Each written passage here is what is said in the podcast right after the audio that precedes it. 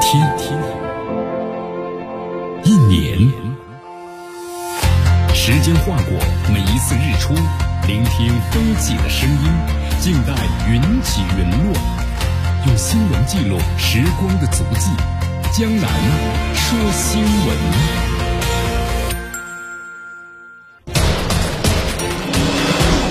时政要闻，大事汇集，一样的新闻。不一样的观点，新闻早早报，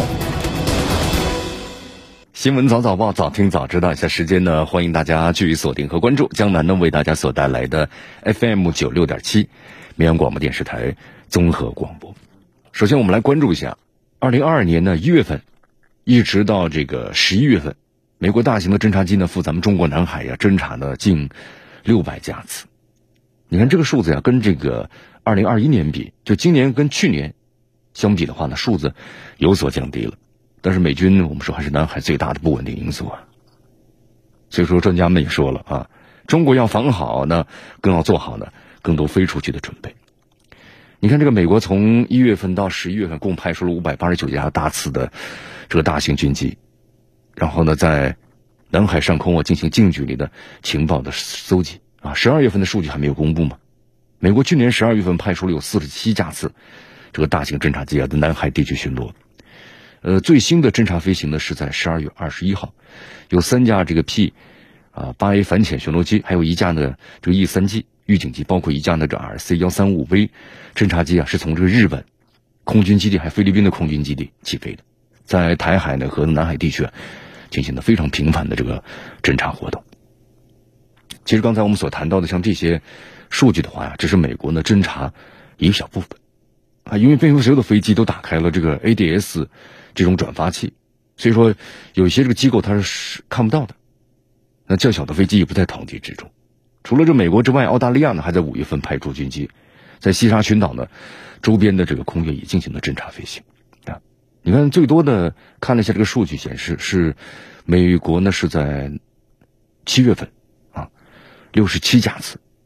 就是这大型侦察机啊，对咱们南海呢进行中国的抵近的侦察，其中部分架次呢是配合美国的导弹驱逐舰，还有航空母舰打击群呢在南海的活动啊，尤其是这个三月份，派出六十一架次大型飞机进行侦察，最少的月份是九月份，二十八架次，其余的月份呢一般都是四十到六十架次。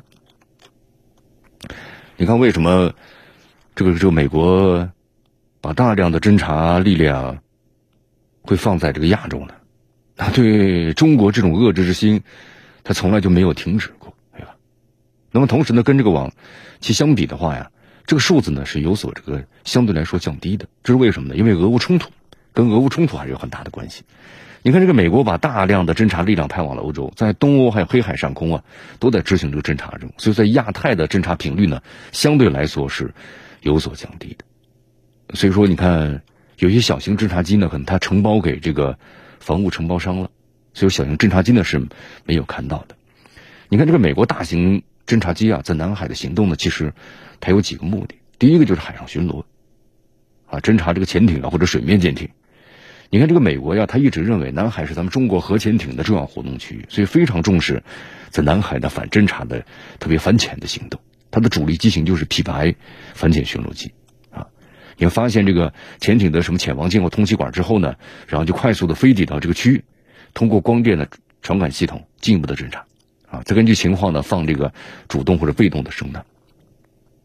我们说这是一种呢，对南海正常训练的他国潜艇投放声呐，这是一种的严重的挑衅行为。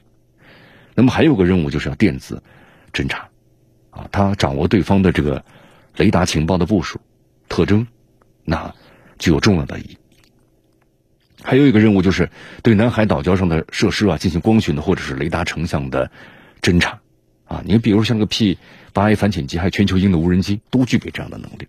执行这些任务的时候啊，那么这些飞机呢，它不需要飞越岛礁上空，它是通过呢，比如说这个测试的侦察相机，还有呢就是测试的合成孔径的这个雷达，就可以获得非常高分辨率的图像。啊，这种侦察呢，那么跟这个卫星侦察相比的话呀，更加灵活，精度呢更高一些。还有就是啊，对南海上空的空军的活动进行侦察，就靠它的 E 三预警机，还有 E 二的预警机。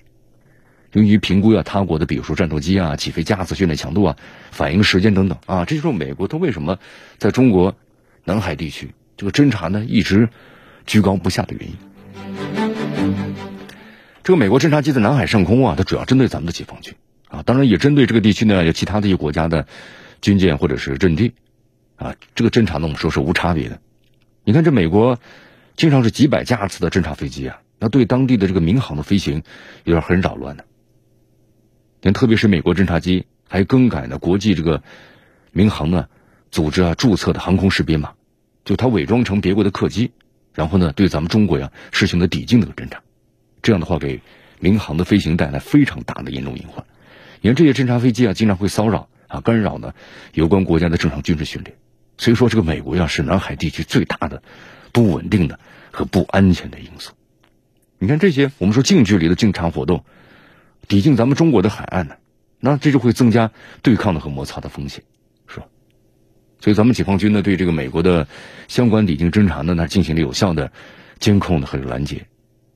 那你这飞机飞太近了，咱们就要进行这个什么呢？反制。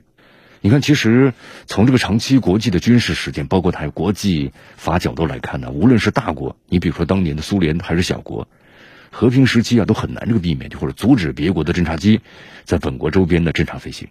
你不进领空那是不击落，这就是一个和平时期啊海空防斗争的一个基本的原则啊。所以说，从这个世界海空斗争来看呢，咱们中国光防是不够的。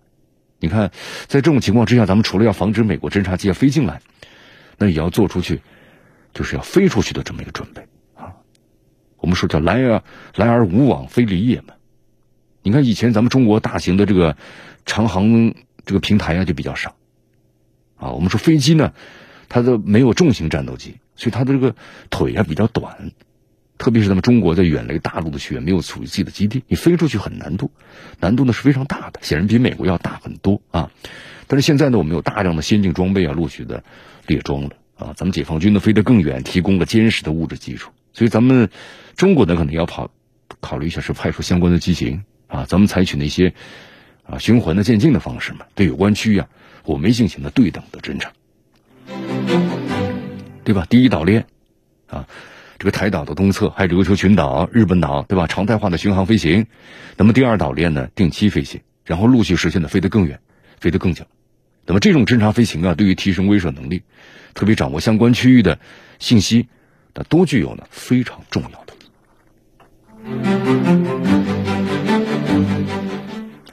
好，转眼之间，这个俄乌冲突啊，你看持续有十个月的时间，二月二十四号开始到现在，我们说任何的风吹草动啊，都会影响到国际局势啊。你看最近看了一条新闻，说这个罗马的教皇呢，方济格呢，看来说第三次世界大战呢已经是打响了。罗马教皇方济格呢，呃，这样坦言，他说这个俄乌冲突呀不会在短时间之内呢结束，而且呢这场战争的后续影响会持续一段时间，亚洲包括欧洲乃至全世界都很难逃过呢俄乌冲突带来的负面影响。他说：“谁也不清楚俄乌冲突的下个阶段呢会在什么时候到来，但唯一肯定的是，俄乌局势呢会持续的升级。啊，其实从这俄罗斯的角度来说呀，俄乌冲突一开始呢，北约就给这乌克兰提供的武器，包括资金。其实北约呢，我们说已经实质性下场了啊。那么最近这段时间呢，你看泽连斯基也是开启了社交模式啊，到这美国和拜登见面。我们说这个战场局势现在复杂多变呐。”乌克兰总统呢访问美国，俄罗斯统一的这个俄罗斯党的这个主席啊，梅德韦杰夫访问中国的紧张时刻，俄罗斯外交部发言人扎哈罗娃呢就突然隐晦的宣布说，俄乌冲突中真正的输家呢就是欧洲，啊，扎哈罗娃呢就这个美国西方啊带头对俄罗斯实施呢第九次制裁，已经有一万多项了，是吧？那么做出回，他表示，欧盟对这俄罗斯的制裁都是徒劳的，那么实际损害的还是欧盟国家自己的利益。你看这个俄罗斯副外长啊，格鲁什科呢，随后呢也强调，称这些制裁呢都会有一个受益者，受益者是谁呢？他说就是美国。但是如今现在这个欧洲啊，正在牺牲自己的利益，成为美国的阴谋。他说这是一条呢自取灭亡的道路。啊，其实这个俄罗斯外交部的话呢，是戳到了这个欧盟的痛处。你看现在这个欧盟啊，它跟随美国制裁俄罗斯，那这个欧洲它失去的是什么呀？俄罗斯廉价的能源。美国呢一边抢占俄罗斯的能源市场啊，一边又在坐地起价。你看，对这个欧盟的国家出手呢，非常昂贵的能源，天然气对吧？液化天然气，你看比呃正常价格呢贵出了要四倍左右。那欧盟在能源上付出代价呀，然后呢还要处理去工业化的窘境，是吧？你成本越来越高了，你这些工业，你这个怎么去竞争啊？那只好呢，要不就迁出这个欧洲，啊，要不去美国，要不去中国，对不对？那么现在这个欧盟啊，我们说已经彻底的失去，就是我们说叫战略自主。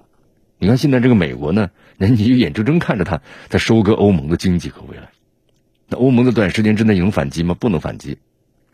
啊，所以说，在这种情况之下，你还要跟随着美国一直对乌克兰的提供武器和资金，那你说欧盟国家是不是苦不堪言呢？啊，所以说现在这个欧盟的话呀，啊，已经被乌克兰这个无底洞要拖垮了。就算你欧盟想要停止对乌克兰援助，那可能也无法解救欧盟现在的这困境啊。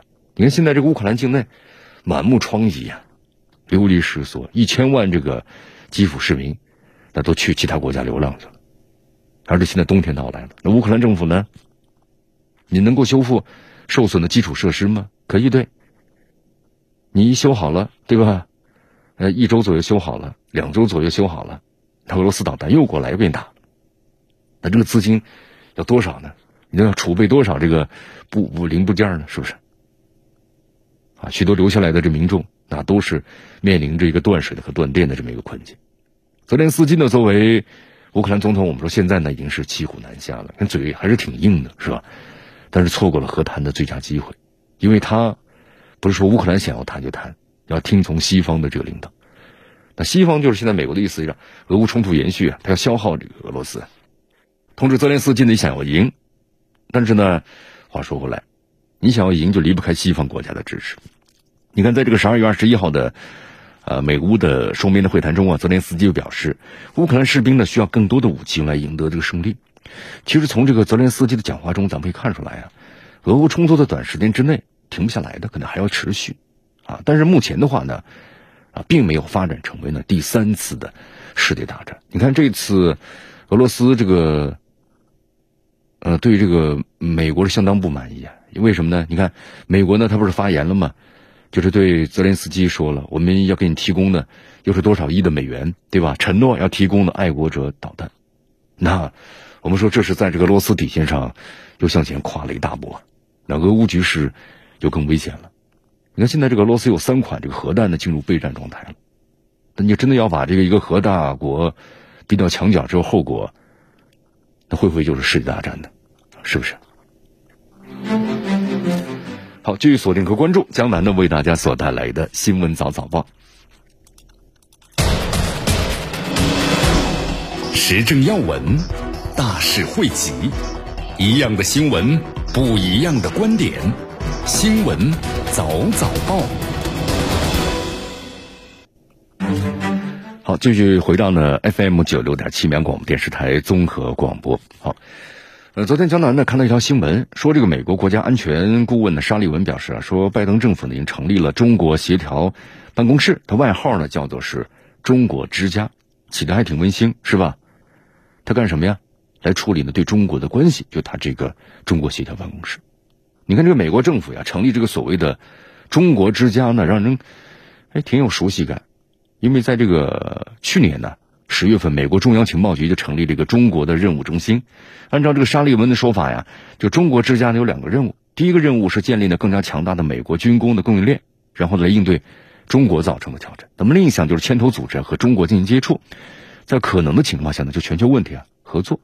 因为这里我们来这个解读一下啊，你看这个美国的军工的供应链当中啊，很多环节它无法避免的中国产品。你看前段时间我们闹得沸沸扬扬这个 F 三十五。啊，电机一个磁铁就是个例子，因为这个全球产业，我们说都分分工了嘛，对不对？全球产业链，它美国军工企业啊，它根本没法避免从中国呢间接要进口一些材料，包括元器件。咱们中国呢，其实根本就没有兴趣啊，用这种东西呢来卡这个美国的脖子。美国和军方，就他政府和军方啊，但是对此的话呢，就惶恐不安。你像五角大楼啊，针对这个 F 三十五的这个电机磁铁。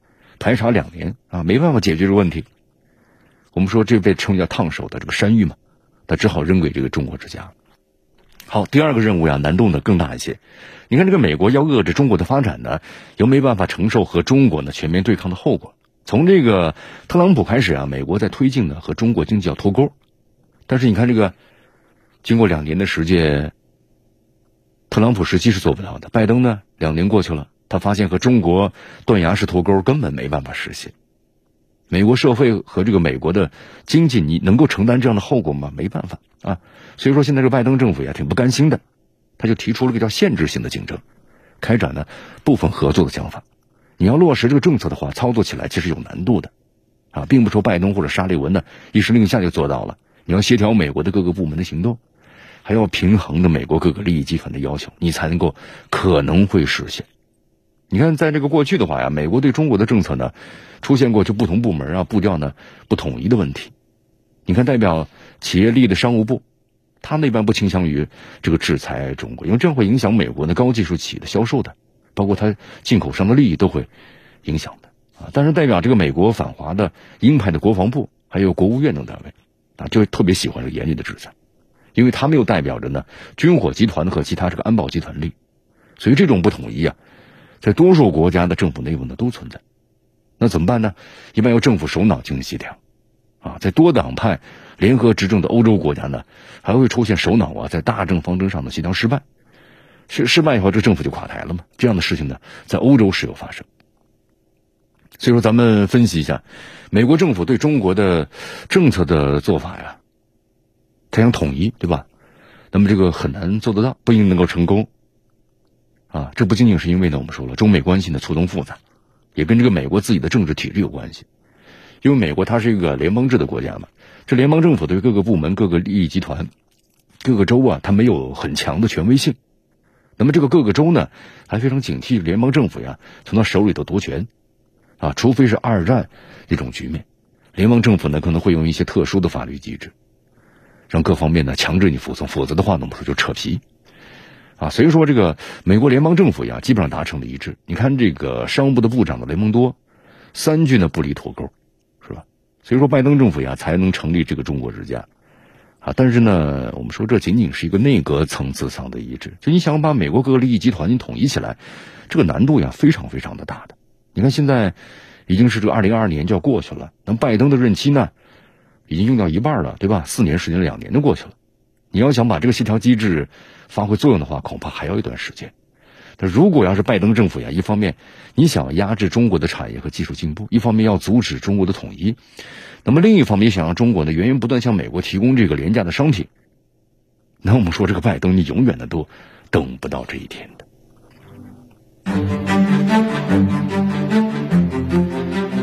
哎，这是美国的现状啊，对不对？你看在国际社会当中，这美国特别喜欢这个拉帮结派、搞小团体。啊！但是昨天呢，有一条新闻让人有点大跌眼镜就感觉这美国呀，它毕竟是它是综合实力很强大呀。然后呢，还有是北约组织的这个领导者，对吧？西方国家基本上都在他的周围。但是呢，让人意想不到的是，昨天的联合国这个会议投票啊，美国出现了寡不敌众的情况。怎么回事呢？这两天在这个联合国呀，禁止生物武器公约第九次这个审议大会啊，以一百八十二票赞成、一票反对的结果通过了这份文件。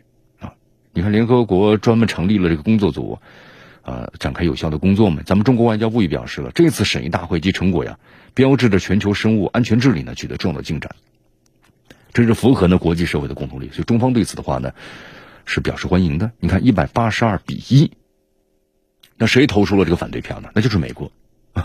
其他国家都同意的情况之下，美国呢反对就无效了，因为这个生化武器的危害呀，大家都非常的清楚。你看它，我们说生化武器呢，不仅使人还有这个牲畜，对吧？患上的传染性的疾病，而且能够能大面积的破坏整个的生态环境。毫不夸张的说呀，它比这个核武器呢，那是更可怕的武器。你看这个美国作为这个世界上唯一一个发动过生化战的这个国家，它应该更清楚它的危害性啊。在这种情况之下，他别的国家都投了统一票，就为他为什么投呃反对票呢？还要和世界唱反调呢？这只能够证明一件事。那就是美国的心里有鬼。好，这里江南给大家说一下啊，你看，我们说之前的话就媒体爆料，美国在东南亚呢，在中东，在非洲，欧洲等各个地区啊，至少二十五国家拥有呢超过两百个生物实验室。你看，这美国一直对外宣称嘛，说和这些盟友有关的合作啊都是公开透明的，但其实这些实验室里头到底在做什么，你知道吗？根本就不知道。你看这段时间，我们说俄罗斯就不断的在透露相关的消息啊，美国在乌克兰建立的生物实验室就是为了研制呢生物武器。你看现在我们说三年时间了呀，让大家备受煎熬的新冠这个肺炎的疫情。那极有可能和美国有关系，是吧？你看这个美国在国际社会上还大吵大闹，说要调查出这个新冠的来源，还污蔑咱们中国啊，想要借机这个新冠溯源向咱们中国呢发难。但是那句话是这么说的呀，真的假不了，你假的也真不了啊。你看这么三年的时间，多项证据表明，这凶手呢大概率就是美国，而这多家这个西方媒体指出啊，在这个二零一九年。就年中的时候，美国和欧洲啊就出现过新冠肺炎的病例了，但是美国他不开口，他不做解释，对吧？也说不出所以然来。但是呢，我们说这一桩桩一件件事情啊，足以证明了美国在研究呢生化武器，而且美国现在呢不惜和世界为敌，坚决反对这个公约，那就坐实了那大家的猜测呀，是吧？人有网友们讽刺嘛，你美国这不就是在掩饰自己的罪行吗？毕竟三天两头就发生点泄露事件的国家。你怎么敢让这个国际组织来调查呢？不过呢，即便是美国不情愿啊，但是相关的审查机制已经建立了，说不定哪天呢，这美国就会被抓上一个现行。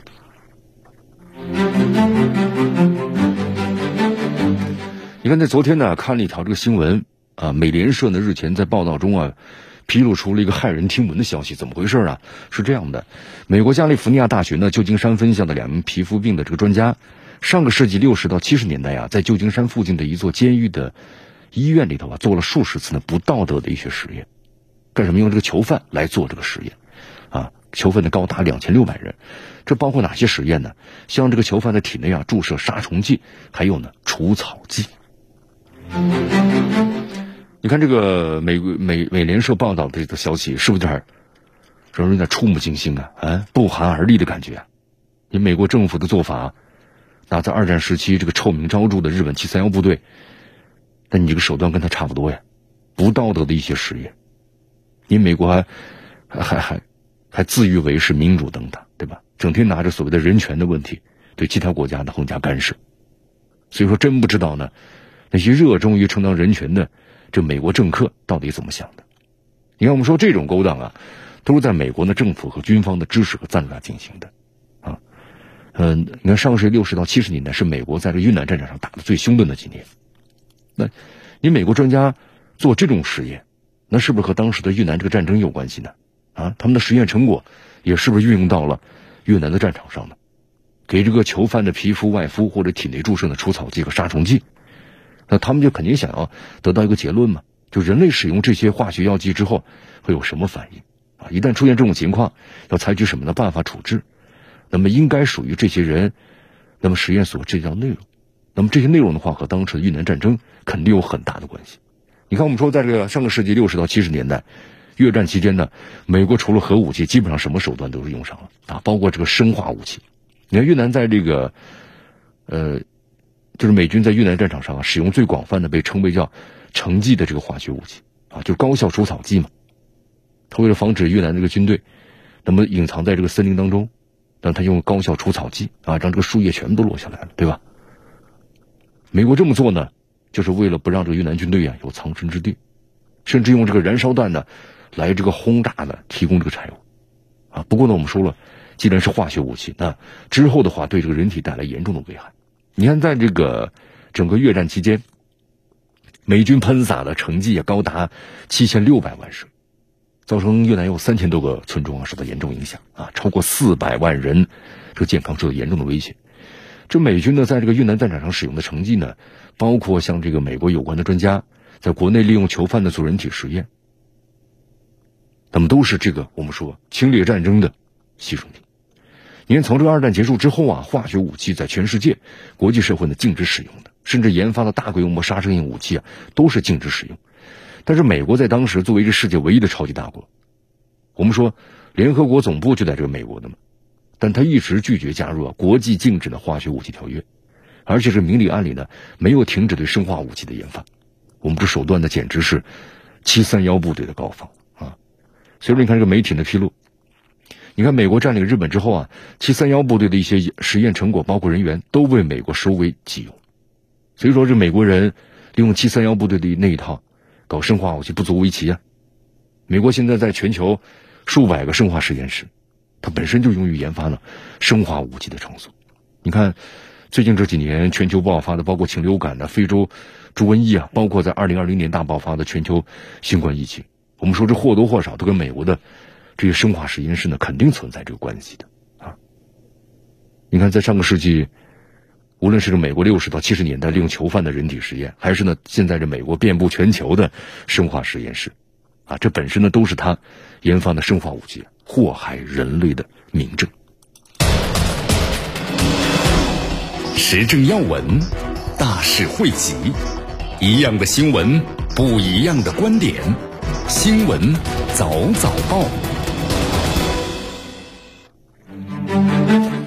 好，继续锁定和关注江南呢为大家所带来的 FM 九六点七绵阳广播电视台综合广播，继续关注我们的节目。好，咱们再来关注一下中国的外交啊！你看最近一段时间，咱们中国和沙特阿拉伯呀的两边关系呢不断加强。我们说这种情况之下呢，西方坐得住吗？肯定是坐不住的。因为不断的这个炒作啊，说咱们中国和伊朗之间的关系啊开始疏远了。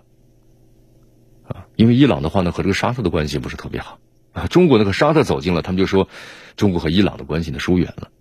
但是呢，其实留意一下最近一段时间的新闻啊，伊朗最近的一些举动呢，可能让西方的期待。彻底落空了啊！伊朗方面不仅呢是表态称愿意推动和沙特之间的外交关系的正常化，同时也完成了中国呢驻阿巴斯总领事馆的正式开幕。因为这里江南呢必须要说一下，咱们中国驻这个阿巴斯总领馆呢是咱们在伊朗开设的第一个领事馆啊。在这之前的话，咱们中中国呢在这个伊朗的主要外交机构，那么只有在这个德黑兰的大使馆。啊，这里面有些小常识嘛，就是总领事馆呢，它是除了大使馆之外啊，一个国家最重要的驻外机构。开设这个领事馆呢，就是一般都要遵循对等的原则，就是你在我的国家开一个，好，那么，呃，我就可以在你的国家开一个，一般都是这样对等的。那么大使馆呢，通常会开设在一个国家的行政首都啊。那么领事馆的开设呀，通常有讲究。一般就是能够开在啊，能够俯视到呢一国相当一部分呢区域的地方性城市，比如说一线城市啊或者省会城市等等。您江南举个例子啊，比如说美国驻咱们中国的领事馆，美国此前在咱们中国大陆呀一共开了有五个领事馆嘛，沈阳、上海、武汉、广州和成都。后来因为咱们两国的纠纷，美国呢把成都这领事馆给撤销了，咱们作为对等回应呢，也撤销了这个驻休斯顿的领事馆。你看这个，刚才我们谈到咱们中国五个城市的地理位置呀，还有优势，都是呢毋庸置疑的。就说这个领事馆的开设非常挑剔。那么伊朗的媒体呢，就是正如他们所谈到那样，咱们中国呀第一次开设领事馆所挑的阿巴斯啊，在伊朗呢那可不是一般的城市。这个阿巴斯呢具有双重的属性，是伊朗最重要的贸易港和军港。咱们打个比方吧，这阿巴斯呢就相当于咱们中国的上海呢加上青岛啊，又或者是。深圳的加三亚这么一个复合体，啊，虽然阿巴斯的货物吞吐量呢和驻扎在这里的海军规模当然不能和咱们中国的这边的港口城市相提并论，但是同时能够呢具备呢我们说军商两大的属性，啊，所以说被冠以呢是伊朗的之最头衔，所以咱们就看出来，咱们中国的领事馆那不是随随便便的挑在一个地方的啊，它是具有重要的意义在里。那咱们中国在这个阿巴斯开设领事馆有没有什么重要的意义呢？江南又为大家来分析一下。你看，咱们中国呀是伊朗的最重要的能源客户之一。现在伊朗出口的石油呢，有相当一部分就是从这个阿巴斯港口呢发货的。所以从这个商贸角度来说呀，最直接的一点，以后你伊朗呢再走海路或者是和中国做石油买卖，那么大家沟通起来的速度更快了，成本也更低。我们说现在时间就是金钱嘛，对不对？那么一些呢相对而言不是特别重要啊，但是又比较紧迫的问题呢。就可以不必等待呢德黑兰那边大使馆的指示了。那么阿巴斯的领事馆呢，这边也能够谈了。而且还有点呢，就考虑到阿巴斯呢是伊朗最主要的海军基地所在地。咱们这这儿呢开这个领事馆，从理论上讲呢，其实有利于是促进的中伊海军合作的。但是这呢不代表咱们中国的海军舰艇呢，很快就会在这个阿巴斯上驻。但至少以后就中国的航母编队啊要走向印度洋。驶入这个波斯湾。那你要在这个阿巴斯停靠或者补给洗洗脚的话，有咱们这个领事馆呢，帮忙协调一下各项事宜，那肯定是方便很多呀。你看，咱们中国驻伊朗大使这常华呀，在领事馆开幕式上呢，他说了这么一段话，啊，他说中国驻阿巴斯领总领馆的落成啊，是中伊关系的新的里程碑。那么此举的话呢，会深化中伊两国的互利合作，结出更多的果实。你看，包括这个伊朗的霍尔木兹干省这个副省长在仪式上的，高度评价了中国和伊朗两国的友好关系啊，也展望了伊朗南部省份的和中国合作的前景。所以说，中国和伊朗啊，你看，像国际十号呢，国际性就国际社会啊，释放了一个重大的信号，并不像西方所说的中国和伊朗的关系疏远了，没有啊，没有疏远，我们走得越来越近了，也没有裂痕。啊，所以说这个美国为首的西方国家呀，你看这种的我们说炒作和唱衰呀，没有任何的意义。中国和伊朗的合作呀，我们说可以为两个国家呢带来巨大的利益，是符合两国的发展这个政策的啊。你西方这个煽风点火或者说挑拨离间的这种心思啊，那注定会落空的。好，你比如说像这个英国啊，这个国家的话呢，我们说一直在这个政治上呢是紧随这个。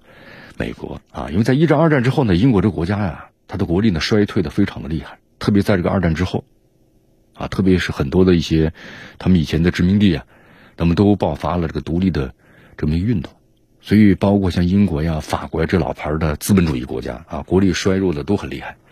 那么英国的话呢，你看在政治上呢紧跟这个美国，他就认为，啊，现在虽然国力衰弱了嘛，不再是以前的这个日不落帝国了，啊，但是呢，也可以做一个政治大国。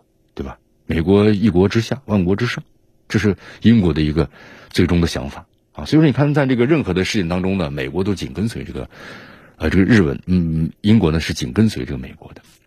那么现在英国呢，我们说这个国家呢有很多的问题啊，它的问题是这个通货膨胀的问题吗？其实不是最严重的啊，也不是能源危机的问题。在英国现在有一个最严重的问题就是人力危机啊。为什么会说这个人不够吗？因为这个疫情还有罢工。现在英国呀陷入严重的人力危机了啊！你看，昨天有个消息说，这个美国，呃，英国政府呢前两天动用了一千两百名的军人来堵这个缺口，就人不够，一千两百人能够抵什么缺口？当然堵不住的。所以现在英国政府据说要打起这个退休者的主意了，因为现在这个英国呀，我们说因为疫情和经济的问题，各行各业呢有很多这个资深的工作者呀都离开了工作岗位，干什么呀？选择提前退休了。提前退休人数超过多少呢？大约是六十三万人。那么还有一部分的工人呢是选择观望，就不再呢投入工作。所以说，这就导致了英国现在出现了个大量的劳动力的缺口啊。同时还有呢拥有大量的未就业的人口。我们说英国这个国家以前在这个欧盟之内的时候啊，你看包括一些其他的比较贫穷的国家，这种欧洲当中啊，比如说北欧那边，那么就到这个英国来工作。但是呢，你这个英国脱欧之后啊，就要签证了，就很麻烦的一件事情了，所以导致呢很多的其他一些以前欧洲国家过来打工者，他们都走了，那么导致英国呢出现了大量的劳动力缺口啊。其实，在英国脱欧那段时间，你发现没有，包括他这个卡车运输司机都不够，是吧？因为以前这样就是我们说了，收入不是特别高，但是又特别累啊，这样的活呢都是由其他的这个欧洲国家比较贫穷的欧洲国家那么过来打工的。那么，在这个英国脱欧之后，你看办签证的问题，导致这些人呢都都不来了，所以导致了这个物流荒嘛。那现在这个英国的话呢，你看，所以他面临的问题啊很多啊。虽然口头鼓励就是要要要补要补贴啊，怎么怎么怎么样啊，但是呢，我们说这个英国政府的这个鼓励啊，你不拿出来实质性的东西是肯定不行的。因为按照英国的这个方案呢，没有经济压力的提前退休者，最好是以志愿者的身份来重返工作岗位。啊，所以英国这个政府呀，有点抠门其实主要还是跟没钱有关系啊。你看，包括之前的关于这个税收的这个优化和改革的方面，对吧？对富人多收一些，那么对这中产阶级以下呢，就基本上都再少收一些。那这个窟窿谁来补呢？你政府是没钱的呀。所以说，这英国政府，你看你要解决问题又没钱，又不想花钱，那你怎么去解决这些问题呢？我们说在英国呀，现在通货膨胀呢还是比较厉害的，所以这个物价呢都在上涨。你看，至少我们说部分的商品的涨幅超过一半左右，啊，这样的话对英国的居民的生活还是有压力的啊。英国工人呢就提出来，你给我涨工资啊，对不对？但这个涨工资的要求呢，又被政府呢给拒绝了，企业也拒绝了啊，没有办法，那英国工人只好呢动最后一招了，就是罢工了。我们说这个英国的铁路工人呢，港口工人那都选择罢工，要求涨这个百分之十二的工资，企业不同意，那就政府出面解决嘛。被拒绝之后啊，那么工人就全面的罢工，所以现在英国伦敦呢，包括其他地区的铁路呀，都先前前后后都陷入瘫痪了。所以这个罢工很厉害的啊，这个工会呢一声令下，你看，包括英国的这个医务工作者也罢工了，英国医疗系统呢半瘫痪，救护车都无法出车了，手术呢更别说了，都大规模的取消了啊。所以说，现在从普通行业到英国的公共部门呢。出现的这种罢工行动啊，就全部的罢工行动，就说明英国呢人力危机的严重性啊。但是现在这英国政府呀，我们说呢，他没有把精力放在处理问题上，而是不断的想这个歪点子。所以说，英国政府呢，你感觉够机灵是不是啊？想出各种办法呢应对这人力危机，但是呢，他们却没有从这个根源上去解决问题。其实只要英国政府呀，你答应，对吧？工人的涨薪要求，那这个英国的罢工呢，这个危机啊就迅速的停止了。但是英国政府呢又没钱，是不是？啊，那这个问题你到底怎么解决呢？让他很烧脑筋。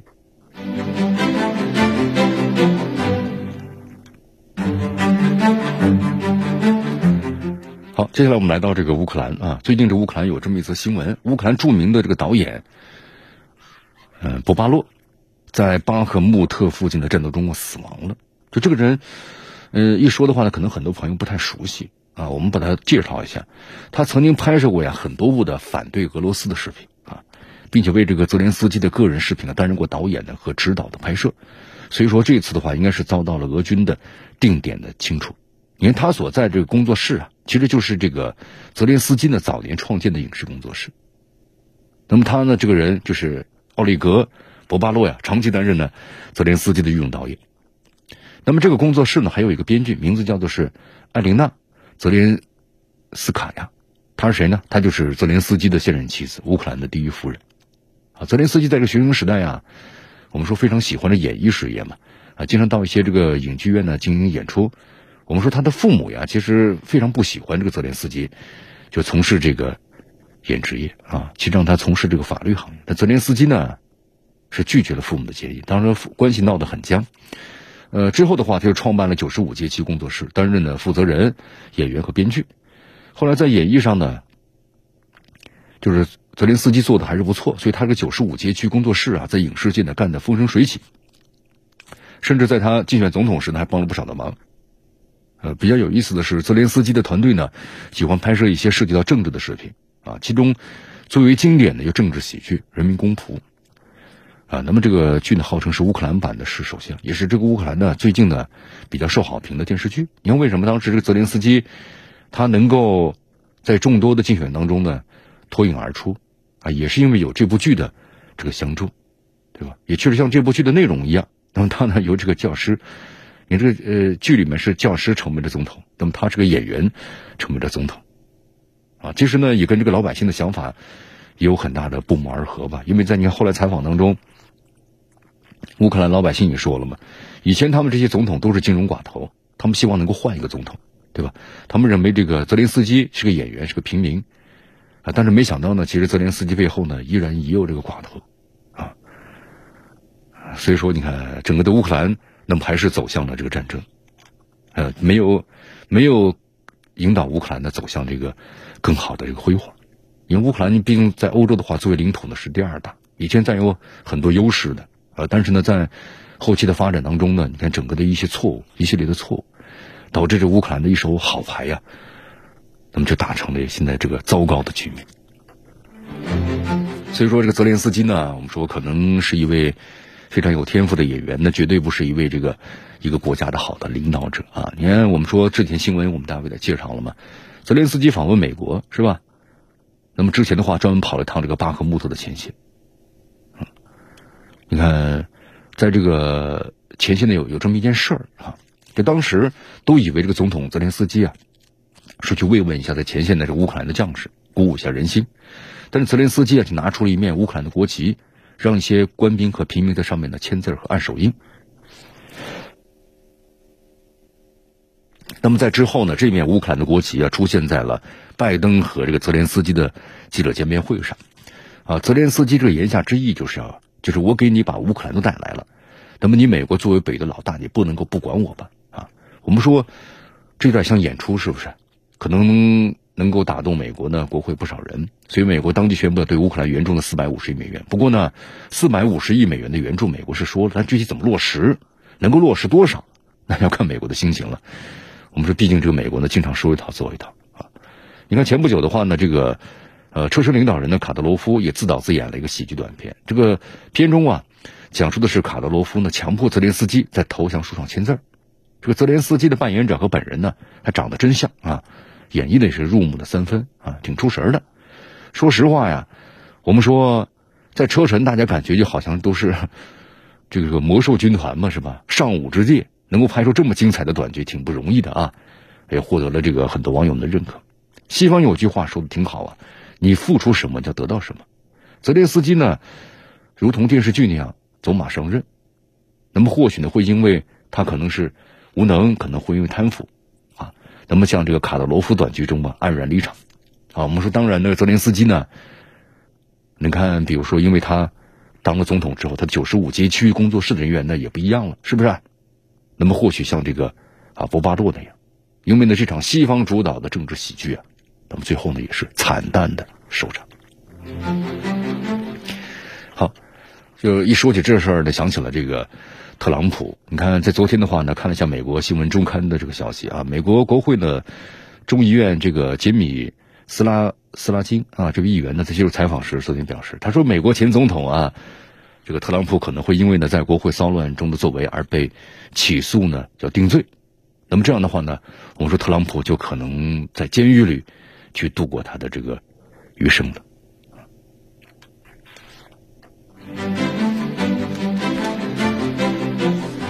好，以上呢就是今天新闻早早报的全部内容啊。那么接下来我们一起进入呢今日话题。今天今日话题啊，简单为大家谈谈。就是这个日本的政府呢，通过了国家安全保障的战略，就它的这个国家的防卫战略，还有这个防卫呢力量整备计划，就是被在日本成为三大的安保文件嘛。